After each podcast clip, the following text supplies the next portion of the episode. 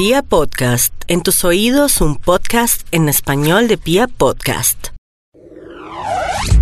De nuevo, bienvenidos a este podcast llamado El Management. Una mirada, un camino que estamos recorriendo en esta primera temporada, revisando y esculcando esas personas que han dado su talento y su vida precisamente por cultivar, trabajar y desarrollar más talentos. Gracias a todos estos personajes que nos estamos encontrando en esta primera temporada, es que a nuestros oídos han llegado grandes canciones, grandes discos y también hemos tenido la oportunidad de conocer grandes personas. Si tú no estás, mi vida se me va.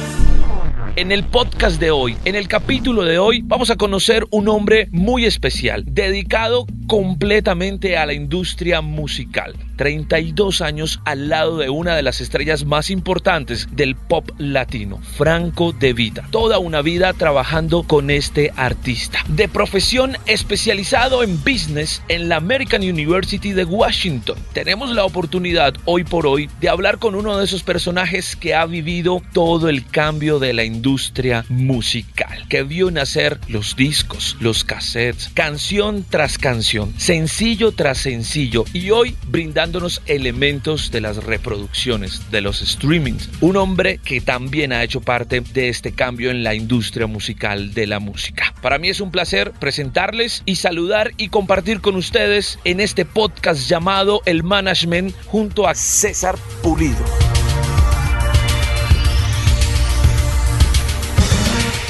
Listo César, bienvenido, ¿cómo andas?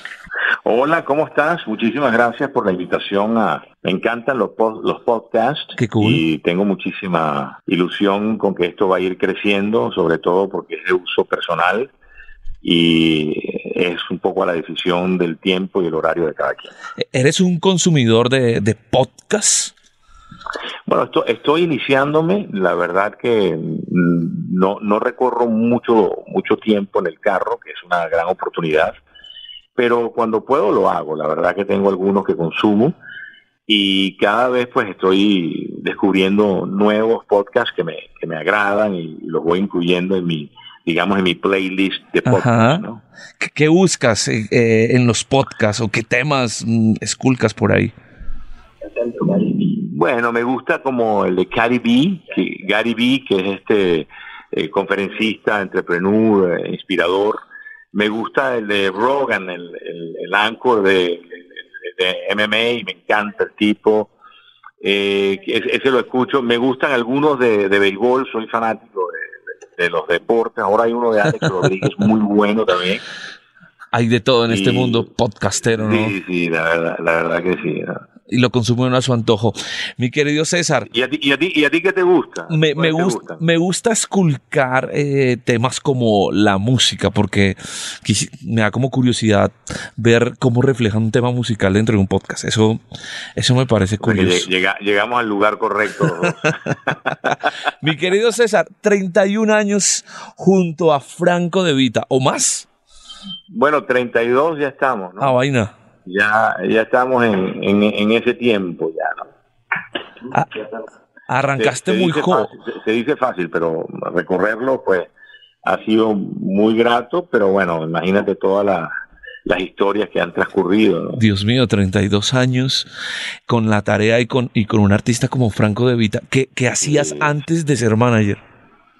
Mira, yo vengo del mundo de, de la publicidad, del marketing. Yo trabajé para Procter Gamble y de ahí pasé a trabajar en, en un lugar eh, que, que sigue siendo en Venezuela, a pesar de toda la situación, sigue siendo como el lugar emblemático donde se hacen los conciertos, que se llama el Poliedro de Caracas. Ajá. Y, y ahí hice una carrera como, digamos, como gerente general, como vicepresidente del venue.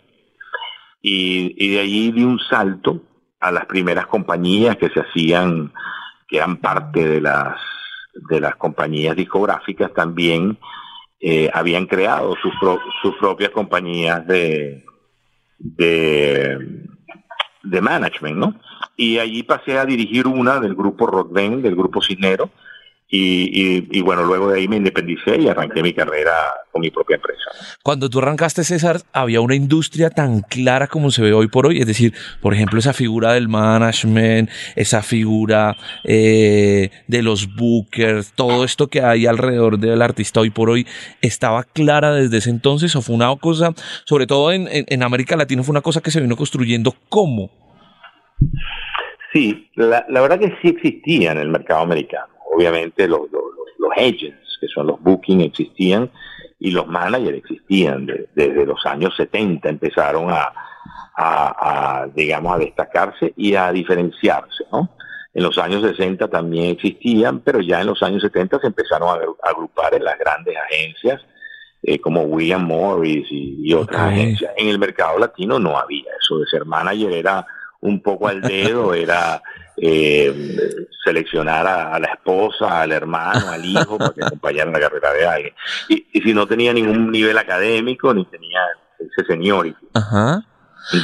todavía existe, todavía hay muchos managers que son parientes, familiares de, de la figura, ¿no? De la, del artista, ¿no? Es bueno. Pero no había tanto. Yo, yo la verdad que, que sí pude ver que había un espacio eh, para desarrollar un poco más las carreras de los artistas y pues ahí, algunos me creyeron esa historia, ¿no? Ok. y pero ¿cómo, ¿cómo te escoge Franco un poco para que empieces a trabajar esa figura con él? ¿O tú escoges a Franco? bueno, la, verdad es, lo, voy a contar tal como es la historia, porque es una historia que Franco la, la, la cuenta mucho y, la cuenta con mucha picardía y con mucha simpatía, ¿no? Él dice que, yo estaba muy duro para aceptar trabajar con él. Pero bueno, ni, ni es tan cierto ni deja de ser cierto. La historia es que eh, Franco había sacado el primer disco del Buen Perdedor y había tenido ese inmensísimo éxito en Latinoamérica con la canción. Y estaba preparando su, su segundo disco y ahí él me llamaba por teléfono, yo en, ese momento está, era, eh, era ejecutivo de, ese venue, que, de, ese, de ese lugar de concierto que se llama el Poliedro, y me llamaba y yo decía, bueno, pero ¿cómo es esto de manager? Y dice, si no, que yo quiero que tú trabajes conmigo y tal, que yo. Y la verdad que yo creo que él fue muy visionario también, yo tenía 26 años entonces, y él me decía, bueno, es que tú hablas inglés y tú viviste en Estados Unidos y ahora tienes la experiencia de haber trabajado en lugares eh, de, conciertos y has visto pasar muchos conciertos por allí, yo creo que tú tienes la experiencia. Y ahí, pues mira, la verdad que yo no estaba muy convencido, pero no de Franco, sino no estaba muy convencido de, de meterme en esa historia.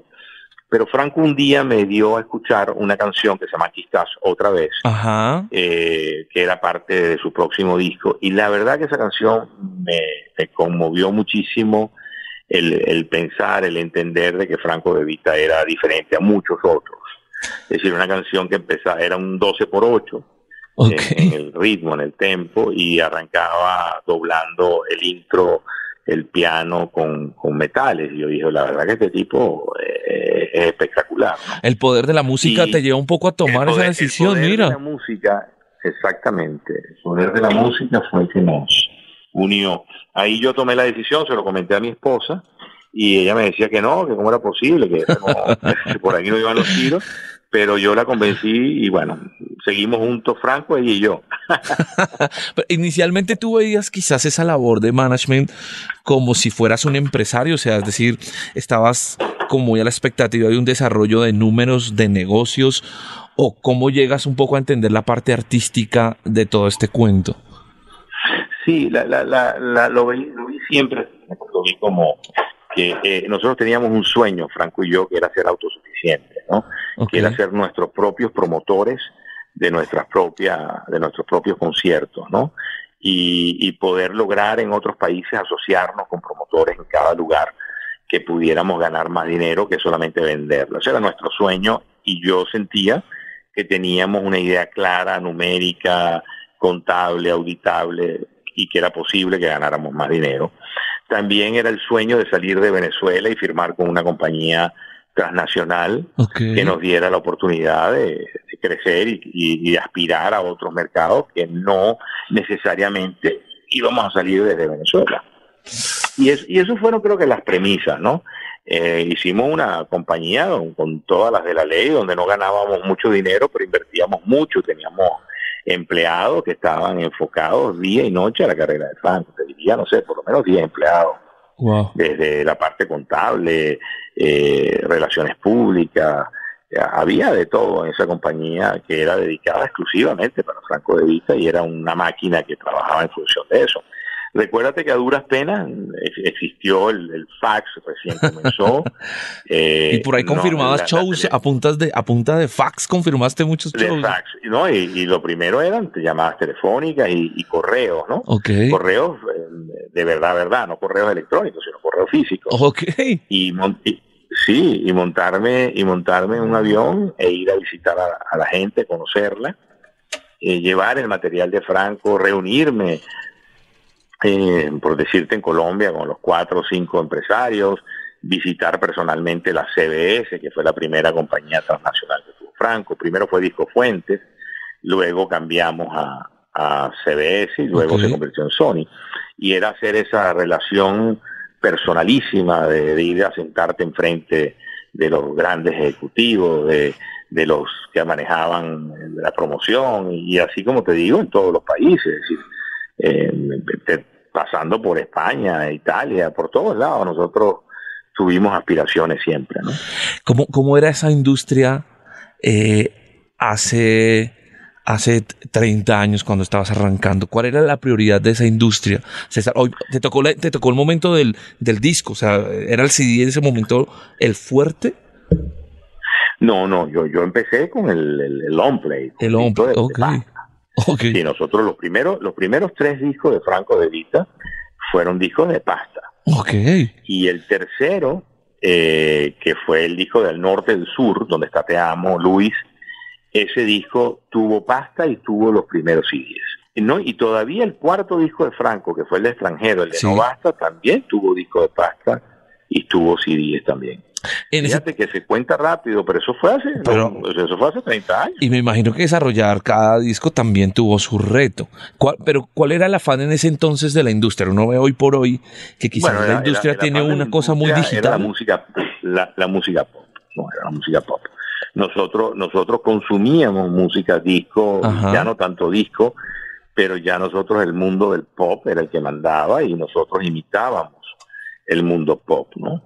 Es decir, en, Estados Unidos regía con mucha fuerza el mundo pop y en la industria latina, recuérdate que todas estas grandes transnacionales vendían el producto sajón y vendían el producto local.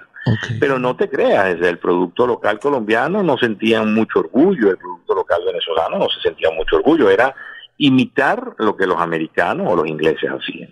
Y, en ese entonces... los grandes líderes eran Julio Iglesias, claro. Eh, José, Luis Rodríguez, estoy hablando... Eh, siempre sí la música mexicana sí tuvo sus grandes protagonistas, pues, desde Luis Miguel con, con Cuando calienta el sol y, y Pelo suelto de, Gloria Trevi y la Guzmán recién salía también en esos tiempos, tan sencillo como eso no existía Carlos Vives en Colombia. Carlos Vives vino un poco, no, Carlos Vives vino un poco después, Carlos ya vino, vino en los 90. Exacto. Eh, es decir, Carlos o sea, ni siquiera existía eso. Es decir, había Binomio de Oro, había ese, ese tipo de banda, de grupos, existían en Colombia, pero no tenían como, como ese reconocimiento de, digamos, internacionalmente, aunque era eh, por debajo todo el mundo tenía su disco del novio de oro. Qué cool. ¿Cómo le hacías en ese entonces, César, eh, como para, digamos que, expandir la canción? Hoy por hoy, pues es mucho más fácil y todo el mundo la puede ver y se mete a internet y todo el cuento. Pero en ese entonces, ¿cómo hacía la industria un poco para llevar los productos más allá de sus áreas locales y de sus ciudades y de sus países? Bueno, la, la verdad que las compañías éramos mucho más dependientes de ellas. Es decir, cuando lograbas tener éxito, en el caso de, nosotros, que digamos somos producto andino, ¿no? Venezuela y Colombia, de ahí obviamente era naturalmente exportable a países como eh, Ecuador, como, como Perú, y ya era, eh, por, por razones naturales, entrar en, en, en Chile. Los mercados como Uruguay y Paraguay casi no existían, eran tan pequeñitos que llevaban los discos importados de, estos otros territorios. Y después que Argentina sí era una potencia discográfica, tan importante, no tan grande, pero sí en importancia como México. ¿sí? Era, era México, era el gran vendedor de un millón de copias vendía México.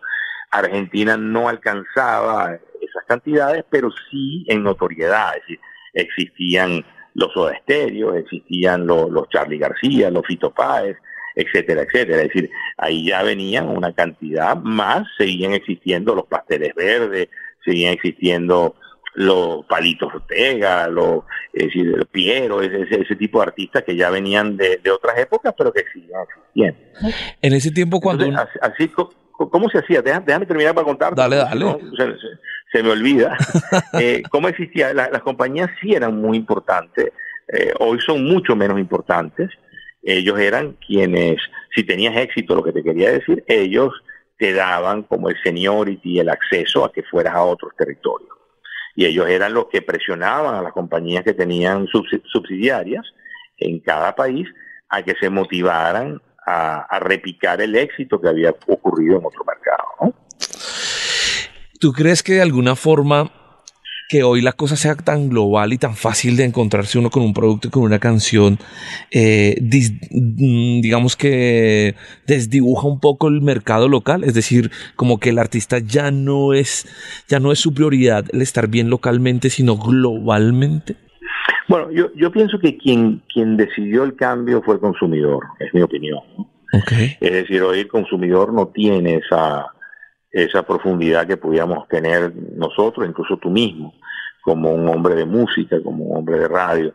Es decir, la gente lo que quiere es gozar y bailar, digamos. Por eso, de alguna manera, los géneros urbanos, que son válidos y respetables todos, eh, tienen esa, ese éxito tan grande porque no, no, no pretenden, digamos, eh, conceptualizar nada, sino es un beat con un gran disfrute y con letras muy ligeras y digamos, algunos casos osadas y empoderan a las personas que lo quieren cantar, etcétera, etcétera. Yo, yo creo que nosotros vivimos el mundo del cantautor, imagínate, si para nosotros los, los Joaquines Sabinas, los Serrat, toda esa ola española, hasta, los Alejandro Sanz, por supuesto, los Franco de Vita, eh, hasta de que Ricardo Arjona, que es un poco más reciente, eh, bueno, ni tanto, porque eh, Arjona... Es ¿Noventas más o menos? No, Arjona es de los 80 también, déjame decirte. Arjona arranca con verbo, eh, es su verbo y no sustantivo. Yo creo que sí, como el año 84, por allí, no, no, no, no, no, no mucho más lejos o, cercano al, al, al 88, por ahí. O sea, Arjona es contemporáneo ah, musicalmente con todo este movimiento. Igual que Ricky Martin. Lo que pasa es que Ricky Martin empezó cuando tenía 16 años con 17 con Fuego contra Fuego, pero pero o, Chayanne, Chayanne tiene el mismo tiempo de carrera que Franco de Vita, lo que pasa es que Franco tendría 28 años y Chayanne tenía 16. Ha pasado el tiempo. Sí, volviendo al punto, sí, yo, yo creo que quien cambió fue el consumidor, esa es mi opinión, que cambió sus ideas, la verdad si cambió lo que quería escuchar, lo que quería, cómo quería conectarse, ¿no? Sigue habiendo gente, por supuesto, que sigue, yo sigo pensando que las grandes canciones dedicadas siempre serán canciones románticas y, y hasta te, me atrevería a decir que son pop o hasta muy de, de trovador, ¿no? Es decir, las bellas letras siguen siendo bellas letras, es decir, todavía tú, tú sientes que, que existen y hasta muchos urbanos todavía se avientan de vez en cuando canciones que son piano y voz y, son dedicadas de una manera masiva, ¿no? Ahora te das cuenta que cuando una canción pasa de, un billón de reproducciones, ya te das cuenta que son canciones que, tienen un género eh, claramente identificable de, alegría, de, de, bailables, de cantables, melodías muy obvias que son repicables, muy de arrullo, parecen canciones de cuna llevadas a otro beat, ¿no? César, en ese entonces cuando la industria venía desarrollándose un poco en el disco, eh, ¿era más importante las ventas o todavía era más importante el en vivo, el show, que digamos que numéricamente que, era mejor para el artista? No, las ventas, las ventas eran importantísimas, importantísimas. O sea, ese millón de copias sí se veía reflejado en un ingreso importante para el artista.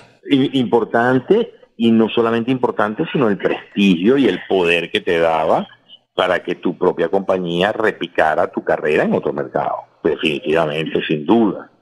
Claro, las presentaciones en vivo venían por añadidura, pero eran mucho más lentas, es decir, el poder alcanzar los mercados era mucho más lento, eran eh, acercamientos telefónicos, eran lo que yo, yo te decía, yo me montaba en aviones y, e iba y me, me encontraba con los promotores en cada lugar. Yo recuerdo que eh, con Franco de Vista en México, yo te diría que fui 10, 20 veces, pero cuando Franco reventó, reventó con 400 mil copias del primer disco, 500 eh, del segundo, y es decir, reventó en tema grande, pero sí hubo mucho picar piedras, como dicen por ahí, ¿no? Mm, es curioso porque eh, digamos que hoy por hoy se siente una industria un poquito más protegida desde el derecho de autor. ¿cierto? Pero eso ya no se ve tan reflejado en los números como se veía antes en la industria cuando tú nos dices que las ventas finalmente sí se convertían en un número importante y en un ingreso muy importante para el artista, ¿no? Sí, fíjate que, yo pienso que es una necesidad indispensable que ocurriera de esa forma. Nosotros teníamos la venta del disco físicamente o del CD en su momento. Hoy día no existe la venta, desapareció así como desapareció la piratería. A mí me da mucha curiosidad. Yo le decía a mi hijo Abraham Pulido, que trabaja hace 10 años en la industria también, y, y un día le llegué a la oficina y decía, ¿tú, te, tú, te has percatado que no existe la piratería. Y en verdad la piratería finalmente, que fuimos tan combativos, se acabó cuando salieron los Spotify y, este tipo de plataformas, ¿no? Pero volviendo al punto, claro que, la protección de los derechos autorales tiene que existir porque hoy día las ventas son reproducciones y entonces hay un grandísimo aporte de, las compañías hacia el pago de los, de, los derechos, eh, digamos ya diferente, que no son los fonomecánicos, sino son las sincronizaciones y las reproducciones que genera lo que llaman la ejecución pública. Entonces la, ejecución pública se convirtió en el gran protagonista de la, industria, que son las reproducciones sencillamente. ¿no? ¿Tú crees que es más fácil, César, eh, conocer hoy por hoy al consumidor a lo que sucede, o antes, digamos, esos 20 o 30 años atrás, era más fácil conocer al consumidor? ¿Era más fácil llevarle el producto y que lo consumiera? Sí, yo, yo creo que era más homogéneo. Yo creo que lo que funcionaba en un mercado era replicable en otro, me refiero a Latinoamérica, ¿no? Es decir, habían excepciones, ¿no? Pero en general, si lo que gustaba en Colombia, gustaba en Ecuador, gustaba en Venezuela. Es decir, eh, básicamente, Perú era un poquito más cero, este, y los chilenos eran un poco más antiguos, más, más lo que llaman hoy plancha en Colombia, eran mucho más arraigados a la música, quizás por la distancia. Eh, a los argentinos les gustaban la, la cumbia villera, lo que le gustaban los boliches, pero también siempre tenían grandes artistas del mundo pop. Es decir, nosotros tuvimos mucho éxito con Franco en Argentina, con, con Cálido y Frío, con El Perdedor, con todas las canciones clásicas de Franco. Yo pienso que hoy, eh, digamos, es más sofisticado, es decir, ya tú, el, el que le gusta Bad Bunny no necesariamente consume Wisin y Yandel. Es decir, no, no consume Yatra porque es diferente lo que hace a, Bad Bunny o, lo que hace, eh, digamos, Daddy Yankee. yo, yo siento que al final todos van al mismo lugar, pero sí dentro hay un poco más sofisticado. ¿no? Pero tú crees que, por ejemplo, un consumidor, te puedes encontrar quizás con esa sorpresa dentro del consumidor que puede consumir Bad Bunny pero en ese, en ese mismo playlist también le encuentras un clásico de Franco de Vita? Chico, yo no, no lo veo, no lo veo. ¿No lo ves? La verdad que no. No, no, no lo veo. La verdad que nosotros no, el, el, que consume Bad Bunny, Ajá. me atrevería a decirte que no consume Franco de Vita. En serio, ok. Pero, pero tú, lo, tú, lo, tú lo ves por un tema de que son unos productos muy, muy diferentes. Y porque son unas generaciones muy, muy diferentes. Yo, creo que el consumidor es diferente. Yo creo que ese consumidor es muy joven, eh, son consumidores que no tienen pretensiones sino de lo que está, le está dando Bad Bunny, que es respetable lo que le está entregando. Y creo que lo que Franco De Vita ofrece en sus canciones pertenece a, otra, a otra estructura. Amén de que Franco De Vita todavía tuvo un concierto de Franco De Vita. Por ejemplo, la gira de Franco De Vita del 2017 fue la gira donde más convocó gente Franco De Vita, lo cual te, te parecería increíble, ¿no? Que un artista que tiene, que tenía 30 años en el mercado, en el 2017 pudiera tener la mayor cantidad de tickets vendidos en toda su carrera.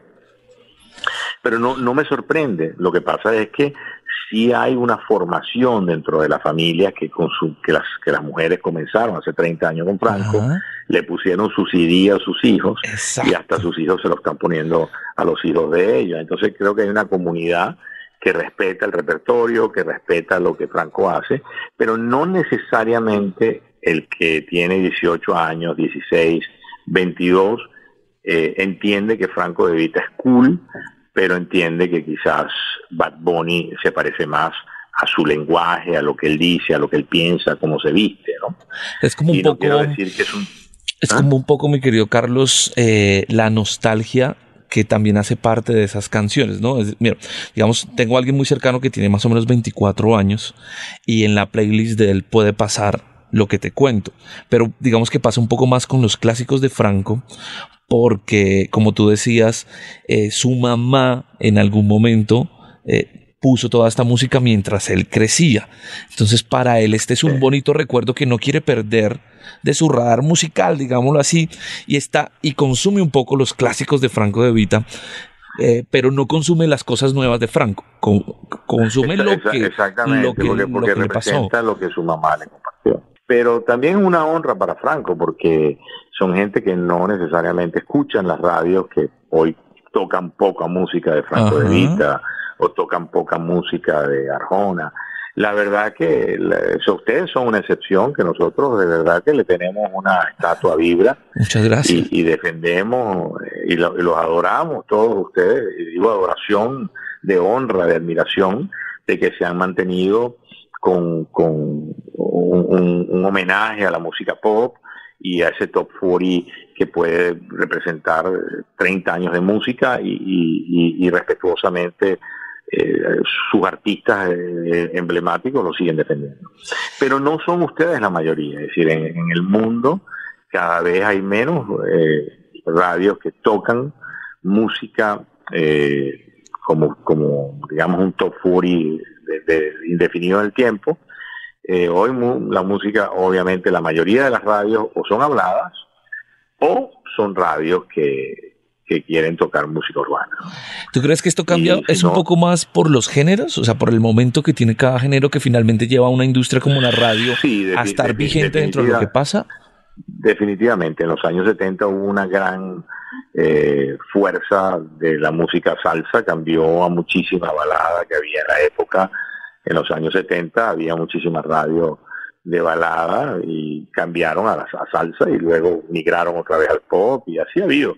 Lo que pasa es que lo de la música urbana ha durado más tiempo de lo que estaba previsto, porque creo que la misma tecnología, las mismas plataformas, el mismo mundo de rapidez y la cantidad de, de colaboraciones que hacen, para mí es el, uno de los puntos del éxito admirable, como, como es una gran familia que se juntan a tocar juntos sin ningún tipo de egoísmo, que hacen colaboraciones unos con otros cruzados y, hay eh, duetos, eh, tríos, todo lo que te puedas imaginar, que es lo que yo creo que le hace grande y lo que, y lo que también hace grande es que toda esta música está muy bien estudiada.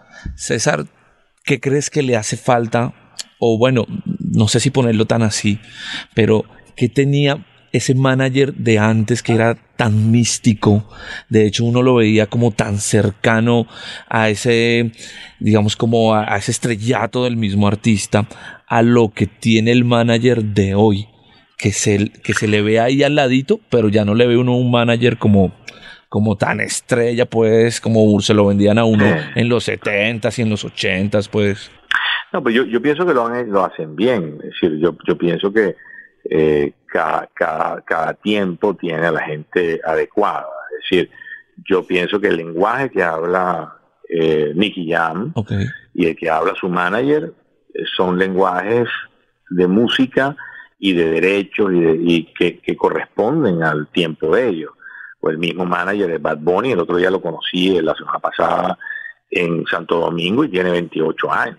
Me quedé muy sorprendido eh, lo que han logrado. Entonces el éxito no se discute. Entonces yo no, no, no puedo eh, desmerecer en lo absoluto lo que estos nuevos managers vienen haciendo. ¿no? Lo único que uno pide es que tengan ética, es lo que yo le pediría y lo que yo le pido a mi hijo eh, todos los días, que, es un hombre activo en el mundo de la música y en el mundo del entretenimiento, es la ética, el, ser respetuosos, el, ser honesto, el, rescatar los valores. Pero yo pienso que, que yo personalmente sí, sí logro entender lo que hay, pero ya tengo el pelo blanco, tengo 55 años, sí, la parte ya de cuando alguien te percibe, no, no te percibiría que tú eres la persona que viene detrás de un artista de estos nuevos, ¿no? De, Osuna o no sé quién. Es decir, ya sí hay un poco de discriminación con nosotros, pero no lo digo con pesar, yo creo que cada quien tiene su tiempo y su, espacio y, y, nosotros lo hemos tenido y yo sigo teniendo,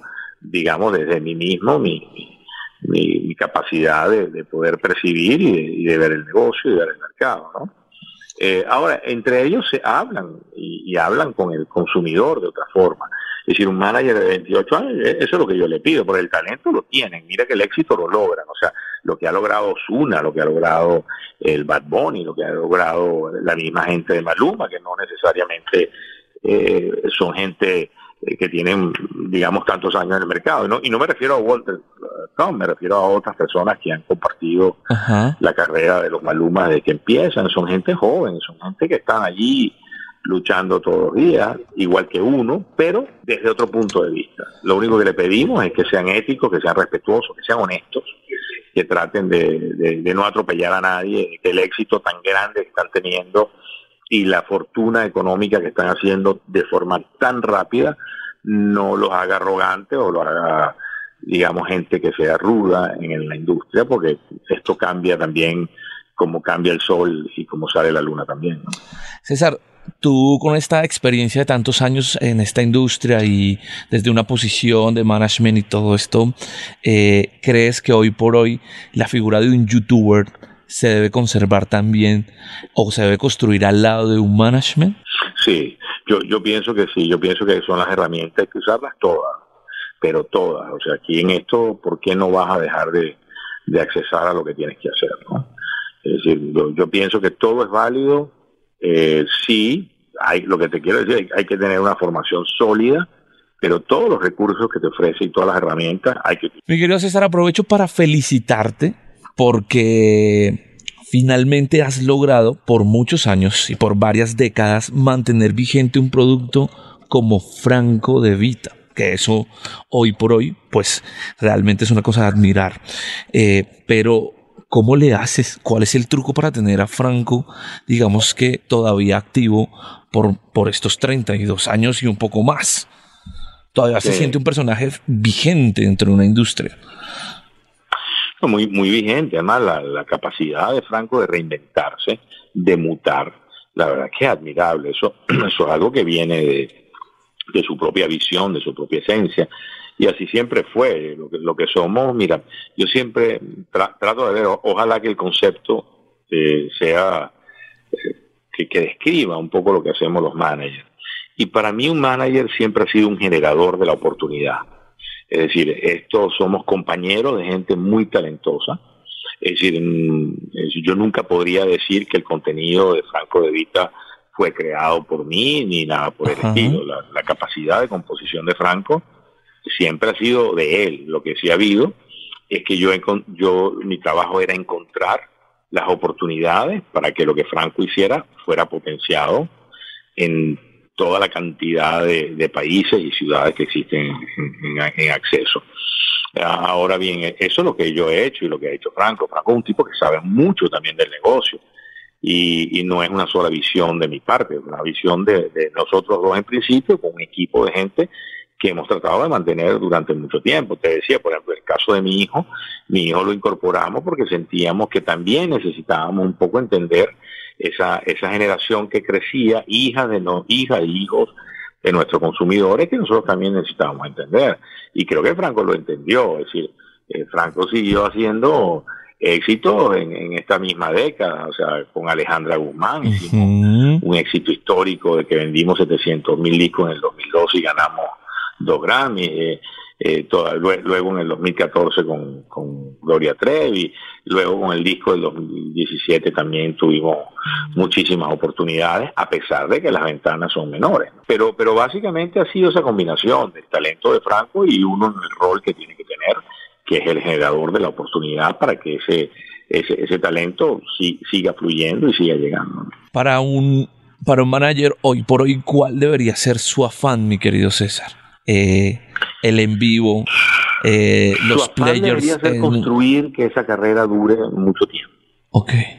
Eh, eso yo creo que es el afán, es decir, que las bases sean sólidas, que, que no sea un negocio a corto plazo, de que no, digamos, enfrenten los medios, enfrenten los promotores, que le importe que un promotor gane o pierda dinero, porque el, el, cuando tú haces un concierto, si el promotor que lo organizó invirtió su dinero, invirtió su esfuerzo, su conocimiento, su trabajo, sus contactos, digamos, fue a Vibra, hizo el convenio de radio, tocaron el artista, eh, pusieron una campaña monstruosa de, spots, eh, eh, puso su dinero en contratarte, en contratar el, local para hacerlo, en fin, los pasajes aéreos, y no te importe, y hay mucha gente que eso no le importa, que es una jugada a corto plazo, que es dame el dinero y next y mañana vuelvo.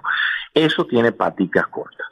Eso a la larga, el que vea la industria de esa forma, el que no le importe que se vendan las entradas, a nosotros nos contratan por las entradas, no por la cantidad de luces que se pongan. El, el, empresario te recuerda cuando gana y no y no te vuelve a contratar cuando pierde. Y, e, y ese, ese, ese, esa unión entre el promotor y el artista y el manager eh, es muy importante. El artista tiene que conocer al promotor, tiene que verlo a los ojos y el promotor tiene que entender, comer con él, vivir con él, viajar con él y viceversa. Y el, en el manager está mucho construir una plataforma de promotores que te den medianos plazos y va sustituyendo los que no te van sirviendo también.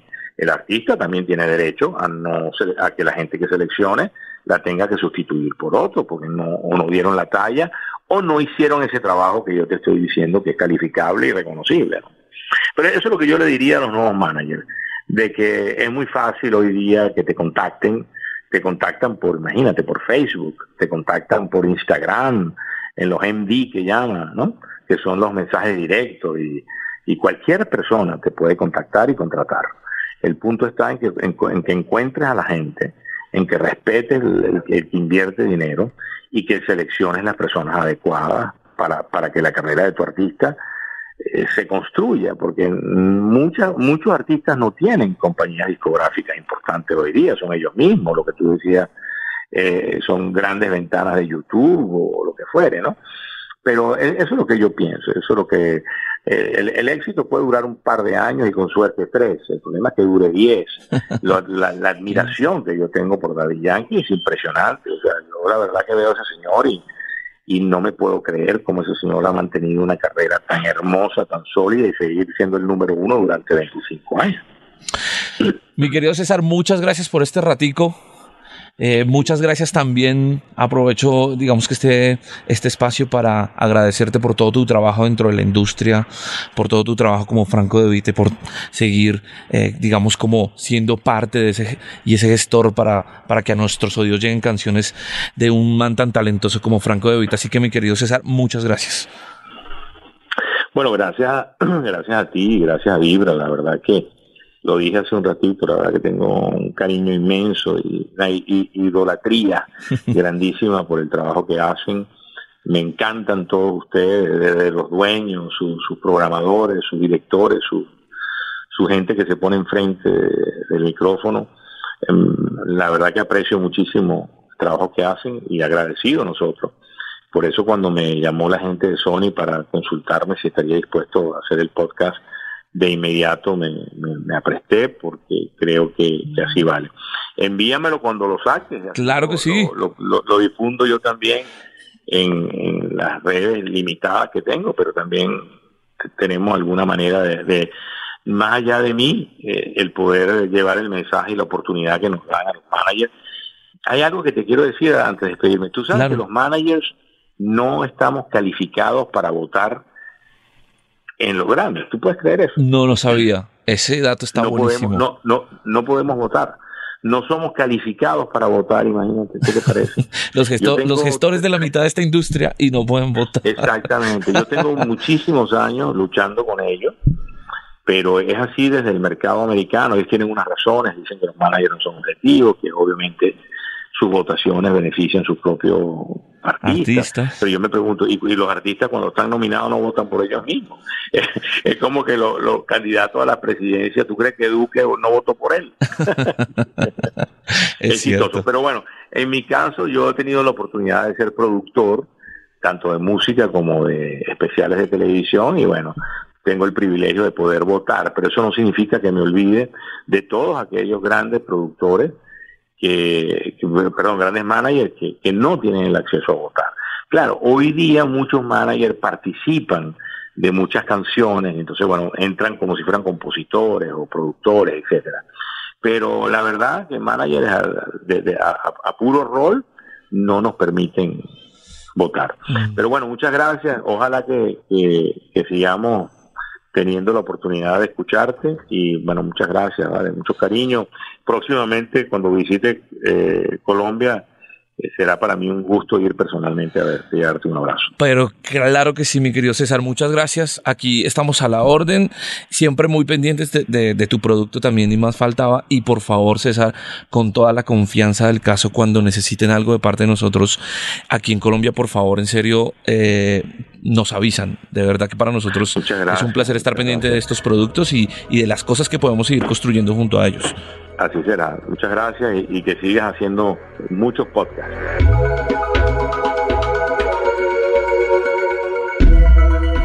Management.